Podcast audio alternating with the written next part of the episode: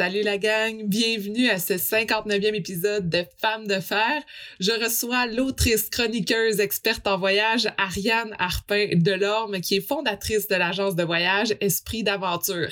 Alors celle qui vit pour les voyages a dû se réinventer dans la dernière année en supportant ses amis et collègues dans le milieu du voyage et on discute également du futur du voyage et des bonnes pratiques à adopter pour changer les choses dès que ça va repartir, on se croise les doigts. Alors, elle nous fait également rêver en jasant de destinations époustouflantes. On l'écoute dès maintenant. Bienvenue à Femmes de fer, le podcast qui vous aide à atteindre vos rêves les plus fous. Je suis votre animatrice Sophie Montmini, rédactrice, productrice et momtrepreneur qui veut toujours tout connaître sur tout. Je vous invite à vous joindre à moi chaque semaine où je m'entretiens avec des femmes inspirantes. Chaque jour, elles atteignent leur plein potentiel et elles vous donnent leurs secrets pour vous aider à réaliser vos objectifs. Vous êtes prêtes? Let's go! Bonjour Ariane. Allô? ça, va, ça va bien? Ça va, ça, va. voyage, voyage, voyage. Pour moi, le voyage, c'est une des choses les plus importantes dans ma vie. C'est quelque chose qui, qui, me nourrit, qui me donne des objectifs à atteindre. Je me dis, ah, euh, je vais passer à travers tel mois, puis après ça, je pars en voyage. Je trouve que c'est une des façons où on peut tellement se nourrir, apporter des choses différentes dans notre vie, apprendre plein de choses. Donc, le voyage est super important pour moi et le voyage est super important euh, pour toi. Donc, je suis contente qu'on se parle. pour ceux qui ne te connaissent pas, peut-être juste te, décrire un peu euh, en quelques mots. Tout tourne autour du voyage. Ça a toujours été le cas. Ben, du moins, depuis l'adolescence, j'ai pas nécessairement eu la chance de voyager avec mes parents quand j'étais quand j'étais jeune. Mais par contre, ils m'ont quand, ils m'ont quand même amené cette curiosité-là. Pendant plusieurs années, j'ai voyagé davantage pour des projets de coopération internationale ma vision a beaucoup changé depuis le temps et ce que le tourisme en a fait, donc de bon et de moins bon. Ça me permettait dans, à l'époque de aussi pas seulement voyager plus longtemps, mais surtout de, de me sentir plus près, en fait, auprès des gens sur place. Donc, autant des projets auprès des enfants et des femmes dans la rue, en fait, qui, euh, qui vivaient de, de, prostitution, par exemple, et aussi autant des projets de protection de l'environnement. Mmh. Et le tourisme a le, le potentiel hein, aussi par la suite ben, d'aider financièrement aussi ces, euh, ces projets-là. Et puis, ben, je me dirigeais vers des études en psychologie qui m'ont fait un peu peur à l'époque. Bon, la maîtrise devenait obligatoire, le doctorat par la suite. Donc, euh, je me suis dirigée, euh, donc j'ai débuté, j'ai pas terminé, je me suis dirigée vers une technique en tourisme. Pas mal plus tard, un bac en enseignement du tourisme, en fait, au collégial. Donc, j'ai travaillé souvent à l'étranger, un peu partout, en fait, aux quatre coins euh, du monde. J'ai pas mal touché à tout ce qui euh, représente l'industrie du tourisme. Hein. C'est beaucoup plus large que, que, le voyage seulement, mm-hmm. euh, à part le domaine de l'aviation là, que j'ai pas touché. J'ai fondé, en fait, il y a huit ans, ma deuxième agence de voyage qui s'appelle Esprit d'aventure, qui est mm-hmm. une agence de voyage euh, vraiment spécialisée en voyage sur mesure, en privé, en voyage thématique, en consultation pour mm. voyageurs plus indépendants, qui est dans une position particulière depuis, depuis le mois de mars passé tous les conseillers euh, qui font partie de l'agence. Je suis aussi journaliste. J'écrivais surtout sur le voyage pendant depuis les dix dernières années, mais maintenant euh, j'écris et puis ce qui, est, aussi intéressant, mais que j'écris euh, pas mal sur, l'art de vivre, qui est aussi quand même un défi important en, période de confinement. Il faut vraiment faut vraiment être créatif pour trouver des idées, comme la plupart des endroits sont fermés. Moi, c'est ça qui, qui m'a fasciné quand j'ai regardé euh, ta bio. J'ai vu toutes les choses que tu as réalisées, mais vraiment autour, évidemment, du thème du voyage. Euh, on peut dire vraiment que c'est ta niche, c'est ta spécialité, c'est ta passion. C'est ça qui t'appelle, dans le fond, mais les choses qui m'ont le plus marqué, dans le fond, depuis la première vague, c'est vraiment... La première chose que j'ai pensé, c'est on voyagera plus, on voyage plus, tout est fermé, on est non seulement on peut plus sortir d'ici du Québec du pays, on peut plus sortir de chez nous. Euh, fait que le voyage est devenu pour moi une idée extrêmement lointaine, alors que pour moi dans ma vie c'était quelque chose qui était toujours présent. Moi je me dis wow l'impact que ça a dans ma vie. Je, me pose la question pour toi. Comment tu as vécu ça parce que non seulement on, on vous dit même pas oui oui attendez ça va reprendre, c'est on sait pas On sait pas. Ben, au départ, en fait, je n'en parlais pas trop parce qu'on s'entend que c'est pas dramatique de pas mhm. pouvoir, que je sois pas en mesure de voyager ou de pas vraiment en parler sur les réseaux sociaux parce que ça le, les, choses ont pris d'une ampleur euh, incroyable depuis l'année passée. Donc, je mhm. participe pas aux discussions vraiment parce que je, pense que les, les gens euh, portent beaucoup de jugement et se permettent de, de le dire d'une certaine façon qui évidemment ne ferait pas en personne et on connaît pas la vie des gens, on connaît pas leur situation. Donc, j'en ai pas vraiment parlé, mais c'est sûr, après, avec les, bon, auprès des gens près de moi, en sachant que, bon, par exemple, depuis que j'enseigne plus, que j'ai pris une pause, ben, je, voyageais deux, trois fois par mois à l'étranger par affaires, donc autant comme journaliste comme conseillère en voyage. C'est tout autour, tout tourne autour de ça. J'ai vraiment l'impression d'être la meilleure version de moi-même, en fait, quand, quand je voyage, quand je rencontre les gens, mon, approche est différente. Je travaille mieux quand je suis à l'extérieur, même si euh, c'est toute une gestion avec ce qu'on a à faire ou avec le décalage, etc. Euh, je, le sais, je suis beaucoup plus créative. Euh, je suis, tous les livres que j'ai écrits, je, me suis offert la chance de partir, les terminer à l'étranger. Même quand j'écris des articles, j'ai une espèce de, disons que ma créativité est à son meilleur. C'est ton purpose très clair. Oui, oui. J'essaie d'inspirer les gens, que ce soit par les conférences, les livres, les articles. Donc, d'inspirer les gens par l'agence, d'encourager les, gens à, partir. J'encadre, par exemple, beaucoup de femmes qui partent seules pour la première fois. Donc, j'en ai parlé beaucoup les dernières années, donc du voyage en solo, qui évidemment, euh, qui, qui est pas nouveau, mais qui est encore, qui a encore certains tabous autour de ça. Ah oui, comme quoi, euh, par exemple, parce que le voyage. En étant une femme, là. Oui, OK, parce que euh, la saison dernière, j'ai reçu Bérangère dans oui. Euh, puis elle, euh, bon, évidemment, c'est une femme, travers, travers le monde, elle, fait ça en solo. Elle ne se sentait pas vraiment en danger à travers le monde, dans le qu'elle disait, ben, c'est sûr que je fais attention, mais en même temps, j'ai ma façon de faire. On, tout le monde était vraiment une communauté c'est serré, tout le monde apporte de l'aide, tout le monde peut se parler. Est-ce que toi, tu sens un peu la même chose? Qu'est-ce que tu veux dire? Je sens une solidarité entre femmes à l'étranger, oui, sans rien enlever aux autres euh, formule. Là. Euh, je voyage aussi en, couple ou en, amis, mais c'est vraiment ma façon de voyager. C'est la façon de voyager que je préfère parce que je vais beaucoup plus de vers les gens. Les gens m'approchent plus aussi. Des fois, ils ont peur en étant en couple, des fois, ils ont peur de me déranger. Il y a une solidarité entre les femmes, dépendamment des, des, pays, mais il y a encore des tabous, peut-être moins au Québec. Mm-hmm. Il y a des précautions à prendre euh, différentes. Mon Dieu, c'est la plus belle chose. C'est le mm-hmm. plus beau cadeau qu'on peut s'offrir, en fait, de partir au moins une fois ça, puis il n'y a pas, pas d'âge. Je m'ennuie d'être euh, naïve.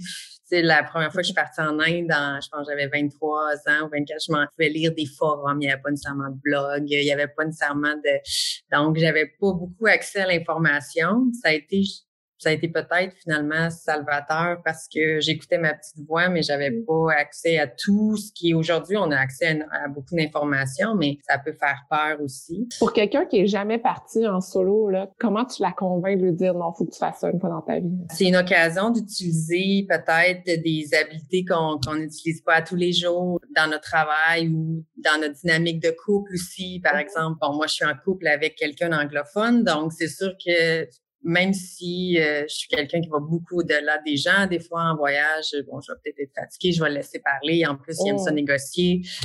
J'aime pas ça.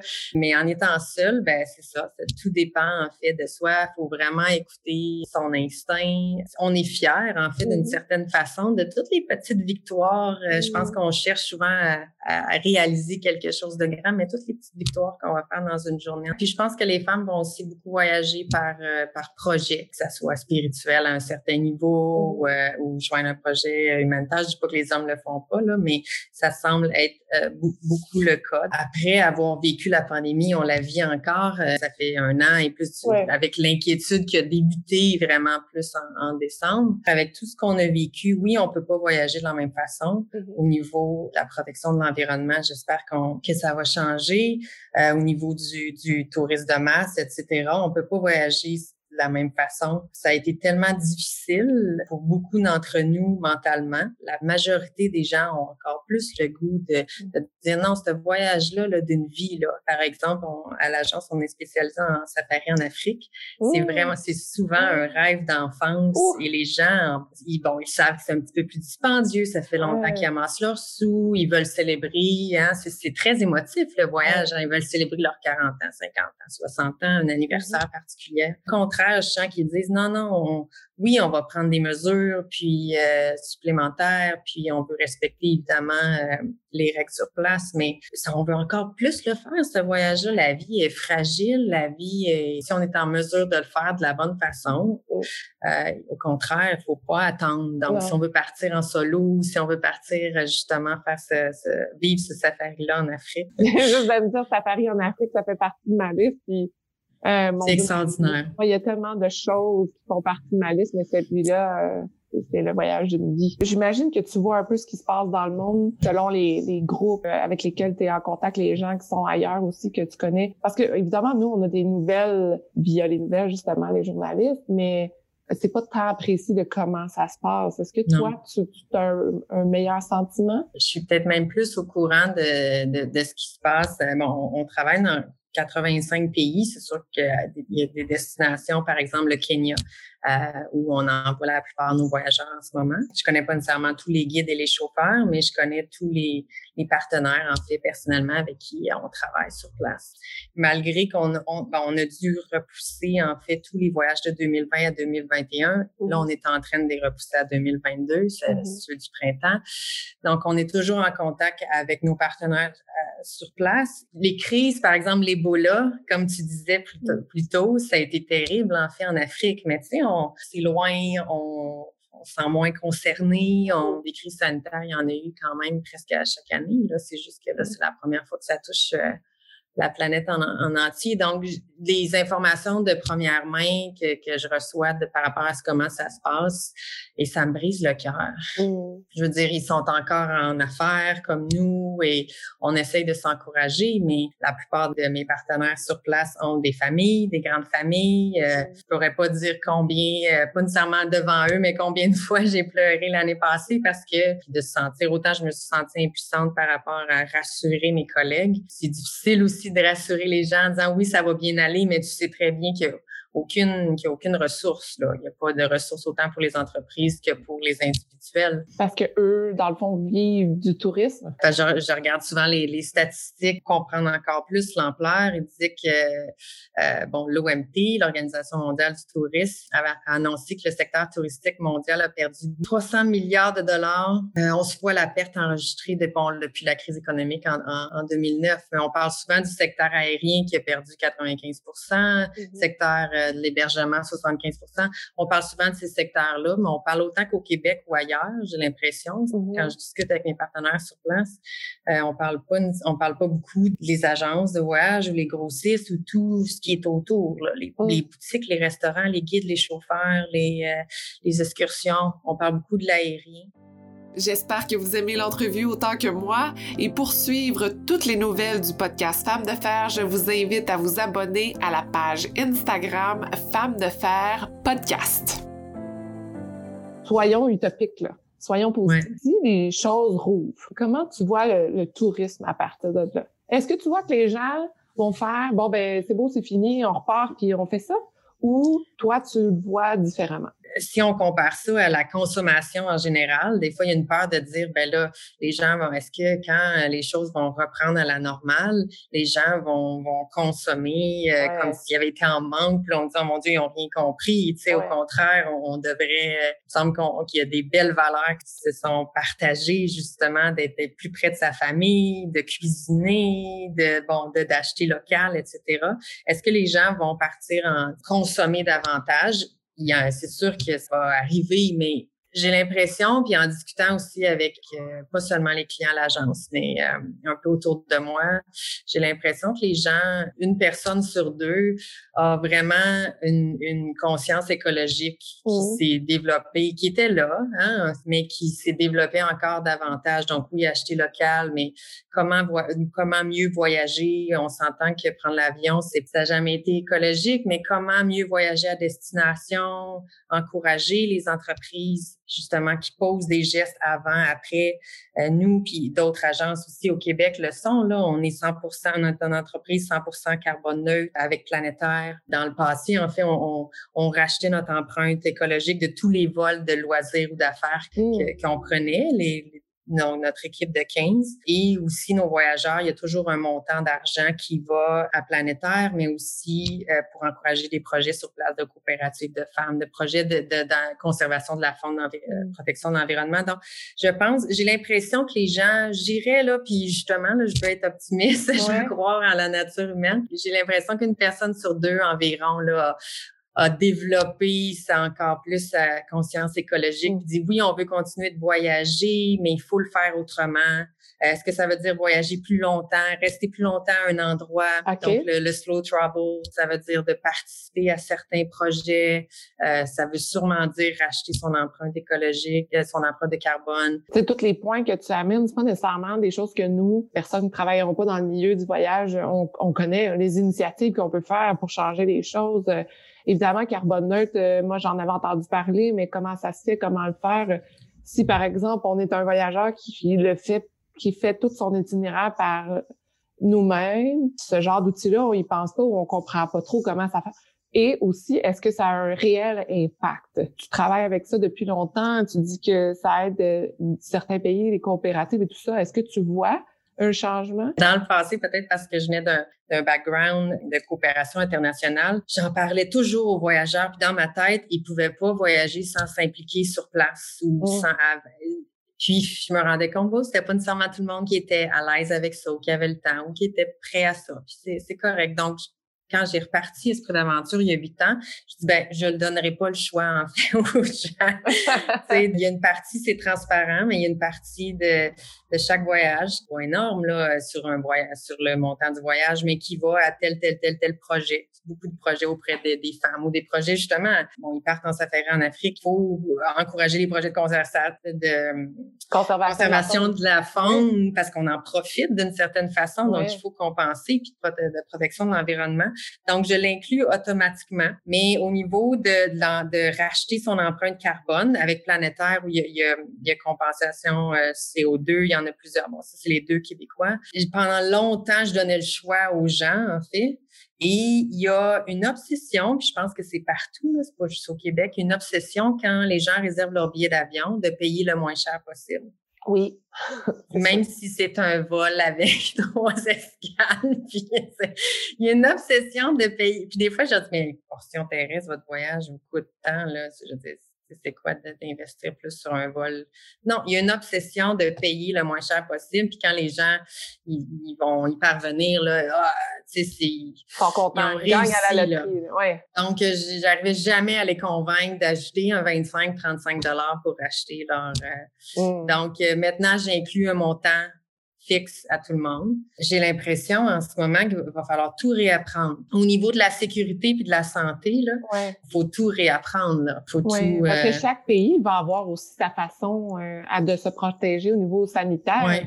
Puis si nous, en tant que voyageurs, on, oui, on va aller lire, OK, euh, sur, par exemple, le gouvernement, le tourisme c'est quoi les grandes lignes, mais on ne sait pas rentrer là-bas. Comment mm. agir? Euh, nous, il y a des façons de faire ici qui existent même pas aux États-Unis, et dire ça déjà. Donc, je, ne sais même pas qu'est-ce qui se passe au Japon, par exemple. Je n'ai aucune idée, euh, eux, comment ils travaillent, comment, puis comment respecter toutes les consignes. Donc, ça va être déjà là, juste d'avoir je trouve ça intéressant, le service de consultation, parce que tu aimes ça avoir la liberté d'aller faire ton Airbnb, des petits trucs comme ça. Euh, mais moi, je me suis toujours senti mal de dire, ah, je vais regarder pour une agence si je prends pas le service complet. On peut avoir plus de temps dans la vie, passer 100 heures sur Internet et faire des recherches ou non. Moi, je pense que nos voyageurs ont, à l'agence ont, le temps et, les connaissances, mais ils viennent chercher une, une, expertise. c'est ce que j'ai toujours aimé avec beaucoup d'entre eux qui vont me dire, puis ils me disent, OK, là, tu reviens d'où? Là, c'est là qu'on veut aller. Là. Ah, ce qui va changer, c'est leur budget. Ou ils viennent chercher une expertise. Je sais ce qu'ils aiment, je sais ce qu'ils n'aiment pas. Aujourd'hui, ben c'est ça. Je pense que les gens vont venir sûrement chercher de se faire rassurer davantage. Hmm. Ben, moi, je veux finir en faisant rêver les gens. On parlait du Kenya. Mais peut-être que tu veux m'en parler encore plus parce que moi, je trouve ça vraiment fascinant. OK, on s'en va au Kenya. Qu'est-ce que tu crois euh, qu'on devrait absolument voir là-bas? Ben, en fait, toute l'Afrique de l'Est, là, Tanzanie, Kenya, Rwanda, Ouganda, c'est vraiment une partie du monde que, que j'affectionne. Pour vivre un premier safari euh, mm. en Afrique, là, au Rwanda, Ouganda, pour faire l'observation aussi des gorilles des montagnes, des montagnes, mm. puis euh, des autres primates. Moi, ça a été une révélation, en fait, il y a peut-être presque une quinzaine d'années, parce qu'avant ça, je me dis, ah, la faune, les oiseaux, oui, mais tu sais, je sais pas, j'avais plus envie de rencontrer les gens. Puis évidemment, c'est une combinaison des deux, mais je veux dire, c'est majestueux, c'est plus fort que toi. Quand j'ai commencé à faire l'observation de la faune vraiment plus, j'avais besoin de paix intérieure, de travailler ma patience, de silence. C'est vraiment, c'est mystérieux, c'est mmh majestueux, puis mmh on, on les puis en même temps, on les voit dans leur dans leur environnement. Euh, en même temps, la, la, ce que je dis toujours aux gens, la, la ligne ou la limite est très euh, est fine entre entre, euh, puis donc il faut toujours y repenser et changer peut-être ses façons de faire entre justement apprendre, apprendre d'eux, comprendre pour mieux les protéger, pour mieux les conserver, mm-hmm. justement prendre trop de place, s'imposer, changer leur comportement. Il faut, je pense qu'à chaque voyage ou à chaque excursion, il faut se poser la question, mm-hmm. comment je peux les observer sans euh, les déranger. Trop déranger. Je pense que c'est un bon, euh, peut-être un bon apprentissage qu'on devrait faire dans la vie aussi, S'imposer, mais, tu sais. Oui, c'est ça. pas trop rentrer dans la bulle des gens, respecter chacun son espace. C'est un bel exercice de patience, puis d'accepter de, ben c'est pas garanti, tu sais. Ça arrive la plupart du temps dans ces pays-là, là, il y a pas mais c'est pas c'est pas garanti. Je pense que les gens vont souhaiter toujours être euh, vivre dans leur bulle, bon avec peut-être le chauffeur, le guide ou leur famille ou leur couple et moins, j'ai l'impression, et moins de voyager en groupe ou en croisière. Là, je veux pas porter de jugement sur ces façons-là de voyager, mais je pense que les gens euh, moi ça m'avait moi ça m'avait beaucoup marqué quand j'étais allée euh, en Italie voyage de noces et on était euh, à Venise et que les bateaux de croisière débarquaient directement sur la, à l'endroit où c'est majestueux, incroyable et, que tout, tout se ramasse là. Mais on n'y voyait plus rien. Il y avait tellement de monde d'un coup. Tu sais, c'est, c'est, c'est pas mm. un flot naturel. Et ça m'avait, euh, ça m'avait choqué parce que justement, ça a été un sujet de discussion au début à la première vague. Venise était, ont pris, je sais pas si c'est encore le cas, mais avait pris cette, euh, ce questionnement-là très, très au sérieux en voyant qu'il n'y avait plus de bateaux. Se disait, ben, peut-être que c'est une solution pour conserver des lieux aussi, pour faire attention euh, euh, à tous ces, ces monuments-là aussi qui, qui, souffrent énormément du tourisme. J'espère qu'il va. Ben, il y a des pourparlers là, en Europe, de, donc par rapport justement à des villes comme Venise, d'essayer de, de, plus accepter du, le, le surtourisme. Les navires avec qui on travaille en Antarctique puis en Arctique, parce que j'ai eu la chance de découvrir le monde polaire il, y a, deux ans, puis ça m'a fasciné. C'est aussi, puis encore là, je comprends qu'il n'y a, a, rien de parfait, là, mais c'est aussi des navires qui sont 100% carbone neutre et qui travaillent vraiment avec des, les, beaucoup, avec plusieurs scientifiques, la NASA, etc., pour faire avancer la science, pour justement euh, faire pression sur les gouvernements euh, au niveau des lois de la protection de l'environnement. Donc, c'est des beaux projets que les gens, que les voyageurs peuvent participer. Donc, la zone polaire, le Kenya, est-ce qu'il y a un autre endroit euh, pour toi qui, te, qui fait absolument rêver qu'on devrait aller visiter? Ben ouais, tout, comme je dis, l'Afrique de l'Est, puis oui, là, l'Antarctique, l'Arctique. Donc, euh, l'Arctique, particulièrement l'archipel des îles euh, qui fait partie de la Norvège. Car j'ai eu la chance, il y a deux ans, de, de, de voyager le long de la d'une partie de la route de la soie, donc au mmh. Békistan, Kyrgyzstan, Kazakhstan. C'était vraiment c'était particulier aussi. De... Je, veux, je veux terminer en, en te demandant, même si on ne sait pas qu'est-ce qui va se passer, c'est quoi ton prochain projet? qu'est-ce que tu développes? Ce, qui me tient, ce qui me tient en ce moment, euh, parce que je continue à, évidemment rester en contact avec mes collègues puis euh, puis les voyageurs, mais j'avoue, euh, j'avoue pas savoir vraiment quoi leur dire. essayer de mm. les encourager, mais on le voit, là, les règles changent souvent. j'espère que ça va reprendre cet été ou cet automne, mais je suis pas euh, certaine. Donc, je tiens ça, mais en ce moment, j'ai la chance, on dirait que depuis décembre, il y a plein de choses que j'ai la chance d'écrire beaucoup d'articles puis euh, travailler sur beaucoup de projets de livres autres que sur le voyage. Nous, ça va bien, l'agence en ce moment, mais quand, quand je pense, tu sais, euh, je lisais justement des statistiques qui disaient, ben, si ça reprend cet été ou cet automne, ça va sûrement redevenir à la normale. Est-ce qu'on veut revenir à la normale? Non, on mm-hmm. peut être mieux qu'avant, là, mais mm-hmm. Euh, au niveau de, la, protection de l'environnement, mais ça va revenir à la normale en 2025, en 2026. Comme 2019 était, parce que 2019, euh, peu importe les raisons, ça a été comme une année record au niveau du voyage dans le monde entier. En fait, il va falloir, je pense que ce qui risque d'être long, euh, c'est la confiance dans l'industrie touristique, hein, du tourisme. Ah, oui. Parce que même les tests, même les vaccins, moi, j'ai j'ai confiance, pas de peur, mais, mais est-ce que les gens vont vraiment prendre confiance? Je pense que ça va être long. Je sais pas, parce qu'on on oublie vite aussi, on le voit, tu sais, par rapport à ce qui se passe aux nouvelles. on oublie vite. Le premier mois va être difficile, puis après ça, tout le monde va faire comme OK, non, c'est beau, on y va. Ben, merci beaucoup, beaucoup. Ariane, en attendant, on peut quand même te lire dans les magazines? Oui, en ce moment, j'écris pour le journal Métro, le magazine Véro, El Québec, Les Voyageuses du Québec, euh, Chalet, Chalet Arabais, euh, Rose Bouddha, Fig, Clothing. Oui, j'ai écrit un, vraiment un bouquin qui m'a beaucoup touchée pendant la première vague. C'était particulier parce que c'était ma première fiction. Donc, Ah. on avait l'impression de vivre dans un film, puis j'ai écrit une fiction, mais pour différentes raisons. Hein, euh, va être, devait être publié euh, l'automne passé, va être sûrement publié l'automne prochain de cette, année, on espère. Mais d'autres projets de livres. Mais sinon, dernier livre, disons, qui fonctionne bien sur le voyage, c'est Le voyage pour les filles qui ont peur de tout, qui était un best-seller au Québec et en France, mais avec que j'ai coécrit avec Marie-Julie Gagnon. Et on a lancé l'année passée une version revue et augmentée c'est vraiment un voyage, c'est un livre sur le voyage au féminin, mais écrit avec beaucoup d'humour. Si le collectif qui s'appelle Elles ont conquis le monde en solo, que j'ai écrit avec euh, neuf autres auteurs qui, justement, qui ont raconté nos expériences de voyage euh, en solo. Donc, c'est je pense que c'est inspirant pour bien se préparer. Ça fait une belle communauté aussi, justement. On va aller lire ça. On va faire semblant qu'on voyage via les livres. si les gens veulent te, te, suivre, ils vont où? Mon compte Instagram personnel, Esprit d'aventure MTL.